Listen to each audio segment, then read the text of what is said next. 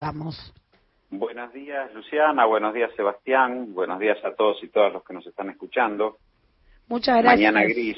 Mañana gris. Mañana gris en La Plata y todavía es tempranito. Bueno, podemos empujar ahí a ver si entre todos logramos que salga o asome un sol. El sol. Primero te quería pedir una consideración tuya por quizás lo que fue la foto política de la semana y tiene que ver con esta reunión entre Axel Kisilov y Martín Guzmán. Sí, a ver, que, el gobernador de la provincia de Buenos Aires tenga un encuentro con el ministro de Economía de la Nación eh, debiera ser una cosa frecuente o habitual porque evidentemente uno que ha estado en el Ministerio de Economía, este, los gobernadores suelen conversar con los, los funcionarios del ministerio por razones de coparticipación, de recursos y demás. Me parece que aquí lo que apunta esta foto es a buscar consensos en torno al rumbo de la política económica. Había cuenta que Axel fue un exministro de Economía, es un gran economista, además de gobernador de la provincia. Y, creo que lo que lo que debe haber habido es un intercambio de la reunión, no trascendió prácticamente nada de los temas que trataron, pero no infiere que más allá de arreglar el debe y el haber de la provincia de Buenos Aires con la nación, eh, deben haber debatido sobre el rumbo de la política económica en estos contextos, con los debates que se vienen dando desde, principio de año respecto de eh, prudencia fiscal, tarifas, regulación de mercados, inflación. Me imagino que habrá sido ampliamente tratados esos temas y, bueno, y también apuntan a, generar una foto de eh, unidad de la coalición, de, debate y de unidad de la coalición. Roberto, ¿cómo te va? Sebastián Premisi. ¿Cómo estás, Sebastián? Bien. Eh, bueno, paseaste por distintos distintos temas. Creo que voy por mm, la pregunta por la cuestión de, quizás de, es que, es, una, es que es una foto relevante. Es una foto relevante que habla habla de todos esos esos esos tópicos. Te pregunto por el lado de la, de la prudencia fiscal, es un tema que veníamos eh, conversando en las últimas semanas. Hubo anuncios de eh, incremento de lo que sería la, asistencia por parte por parte del Estado, pero bueno, me gustaría tu consideración sobre cómo se está caminando sobre esa delgada línea de lo que es la prudencia fiscal y la necesidad de ampliar el gasto para sortear esta pandemia. Bueno, yo creo que incluso lo ponemos en el informe eh, y lo veníamos conversando ya, eh, el primer cuatrimestre del año que se inició el 2021, el, el periodo enero-abril, fue un periodo que podríamos calificar de prudencia fiscal, es decir, si uno compara primer cuatrimestre 2021 contra 2020, va a ver que la curva de crecimiento de los recursos fue muy por arriba de la del gasto. Eso permitió cerrar la brecha fiscal. El gobierno apuntaba a la prudencia fiscal como una estrategia eh, de ordenamiento sumada a las giras que hizo el primero el ministro Guzmán, luego el ministro Guzmán con el presidente de búsqueda de orden externo, es decir, mandar señales de que se iba a eh, un escenario de mayor prudencia fiscal, búsqueda de acuerdos en el plano internacional y delega, en el marco de las mesas de consenso que se abren en febrero, al sector privado la responsabilidad de, bueno, la dinámica de la recuperación que ya se viene dando a fin del año pasado. Bueno, la llegada de la segunda ola, con la presión del aumento del número de contagios, la necesidad de acelerar el proceso de vacunación, que afortunadamente el gobierno lo está logrando, eh, bueno, te cambia esa lógica de prudencia fiscal, que incluso, insisto, también esa prudencia fiscal sirvió en alguna medida para, bueno, eh, tener eh, probablemente más calma cambiaria, pero no tuvo un efecto benéfico en el proceso inflacionario. Es decir, ese, ese escenario donde, bueno, vamos a cerrar la brecha fiscal, vamos a abrir las mesas de consenso, vamos a buscar eh, resolver otro de los lastres que dejó el macrismo, que es la, deuda con el Fondo y el Club de París, los, los multilaterales. Bueno, y con eso creamos condiciones objetivas para apuntalar la recuperación. Bueno, está cambiado drásticamente por la segunda ola.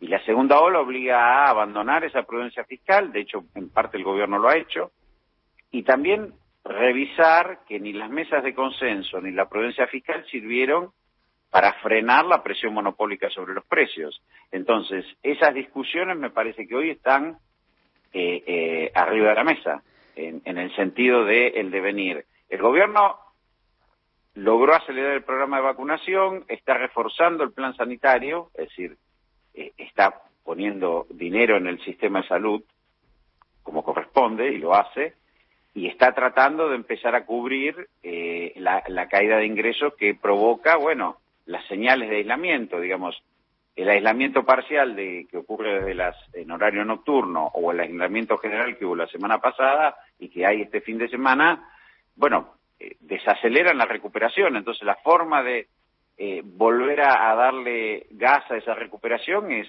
la política monetaria y fiscal. No hay otra. Ahora, también eso tiene que hacerse con regulación de monopolios y tiene que hacerse con juntar dólares en el Banco Central. A ver, pasamos eh, para mi juicio, no van en el ritmo que uno esperaba. Mm, vayamos por partes en ese sentido, digo, tema monopolios, eh, vos hablas de, bueno, el consenso no alcanza. Eh, ¿Crees que el cierre de, de, las exportaciones tuvo esa señal, digo, más allá de el efecto económico inmediato, de decir, bueno, acá nos sentamos a negociar y el Estado pone las condiciones? ¿Crees que hay una suerte de cambio de, lógica? Y te pregunto, bueno, ¿qué más debería hacerse para seguir regulando los monopolios que claramente inciden en los precios? Sí, las mesas de consenso, evidentemente, cuando vos tenés eh, una inflación acumulada en el primer cuatrimestre del 17,2 y pasa el 18 en alimentos, evidentemente no han servido. Y en el tema concreto de la carne lo veníamos conversando, incluso están algunos informes que hemos hecho circular anteriores a este último, donde cuando vos tenés una tasa de exportación sobre la faena total de carne en el 2020 del 28%, cuando históricamente las exportaciones de carne sobre la faena eran del, entre el 10 y el 15, pico del 15, mínimo del 10, eh, y, y, vos ves que ha bajado 10 kilos el consumo per cápita en los últimos cinco años, bueno, tenés que tomar una decisión. Ahora, si evidentemente vos abrís una mesa de consenso y, no tiene resultado, el gobierno toma una medida de regulación fuerte, como es el cierre total, frena, como te digo antes, un proceso que se te llevaba el 28% de la faena. Lo frena y dice, bueno, vamos a discutir de nuevo. Además, con la particularidad que nuestro principal comprador de carne ahora no es Europa, sino es China, y China se te lleva lo que se llama la res con hueso o la vaca entera, digamos, para que, para que se entienda. Entonces, eso, eso te provoca una suba del precio emblemático, bueno, el kilo de asado, que el año pasado subió el 91%, y ahora volvió a acumular otra suba también importante en estos cinco meses. Entonces, eh, vos eh, tenés que intervenir, el gobierno toma una decisión de intervenir, está bien, el gobierno revisa rumbo, dice, bueno, prudencia fiscal, eh, orden externo y, creamos señales para que la recuperación se acelere de la mano del sector privado en una mesa de consenso. Bueno, la segunda ola te cambia ese escenario o las mesas de consenso no dieron los resultados esperados y bueno, el gobierno toma una medida y es lógica que la tome y por supuesto es una medida abrupta, pero que bueno, que tiene lo que yo te digo, en el caso concreto de la carne, volver a un coeficiente de exportación sobre la faena que más o menos tenga que ver con el abastecimiento de carne en el mercado interno a precios razonables. Otro de los tópicos que, mencionaste tiene que ver con, la, necesidad de dólares y, lo que sucede en el Banco Central, que, que el, Banco Central no acumula dólares en el ritmo que debería. Uno lee los diarios los últimos días y aparentemente eso se revirtió. Pero bueno, lo que te pregunto es, ¿por qué vos crees que el Central no está acumulando dólares al ritmo que, que debería, teniendo en cuenta, no sé, los saldos del comercio exterior y demás? Sí, para, primero, para ser precisos, demos, demos algunos números. Yo sé que los oyentes los números aburren porque si uno dice no acumula el ritmo que debería y cuál es lo que debería. Bueno, a ver, el año pasado vos tuviste un superávit de la balanza comercial, es decir, lo que exportaste menos lo que importaste, de 12.500 millones de dólares, ¿sí? O sea, es una oferta de divisas interesante, 12.500 millones de dólares. Ahora, el Banco Central por pagos de deuda, por permitir las cancelaciones al sector privado, por eh, diversas discusiones, estamos hablando del 2020, perdió 5.200 millones de dólares de reserva. Es decir, a pesar de haber tenido una oferta favorable del plano comercial de 12.500 millones de dólares, perdió 5.200. Bueno, está bien. Arranca el 2021. Bueno, vos tenés a abril el superávit comercial es de 4.000 millones de dólares.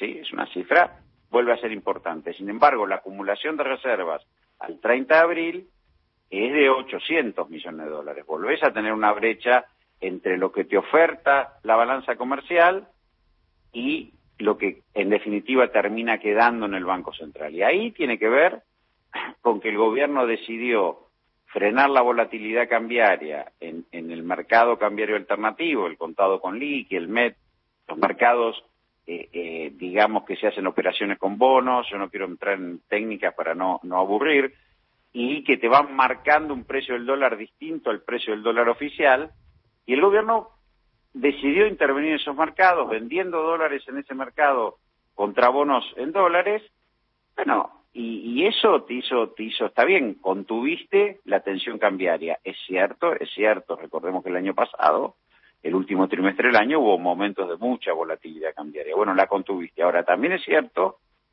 que en un contexto donde la soja está en 600 dólares a tonelada, donde vos realmente estás acumulando un saldo comercial favorable de 4 mil millones de dólares el primer cuatrimestre del año, no se refleja en el Banco Central. Es cierto que esta tendencia en mayo mejoró, mejoró, yo creo, no tengo el último número, pero creo que las reservas acumuladas, si las medimos a lo largo de todo este año, están más cerca de los 1.800, casi 2.000 millones de dólares, el neto, con lo cual se aproxima más a, a, que ese superávit comercial te va quedando en el tesoro del Banco Central. Pero en la medida que vos decidiste intervenir en el mercado de contado con liqui, bueno, te encontrás con que el Banco Central no acumula reservas. Alguien me va a decir, bueno, pero tuvieron dos hechos positivos, sí. Mantuviste la tasa de interés y mantuviste más o menos ese mercado cambiario especulativo quieto. Eso es beneficioso, es beneficioso. Ahora, el costo es la prudencia fiscal, porque evidentemente, eh, si yo te digo, bueno, vamos a expandir, vamos a emitir dinero, vamos a expandir la base monetaria, vamos a expandir el gasto público, y no atesoro dólares en el Banco Central, y bueno, tengo presiones inflacionarias. Es decir, te sirvió para estabilizar tasa de interés, mercado cambiario de contado con liquidación y no te sirvió para parar la inflación. Esto una y, y, tenés el tema de, bueno, a ver qué pasa con la recuperación. yo entiendo que es un equilibrio delicado, pero esto hay que señalarlo porque me parece que, que son opciones que frente a la segunda ola hay que, hay que evaluar. Clarísimo, Feletti, le agradecemos muchísimo este contacto y su tiempo con Alafuentes. Al contrario, gracias a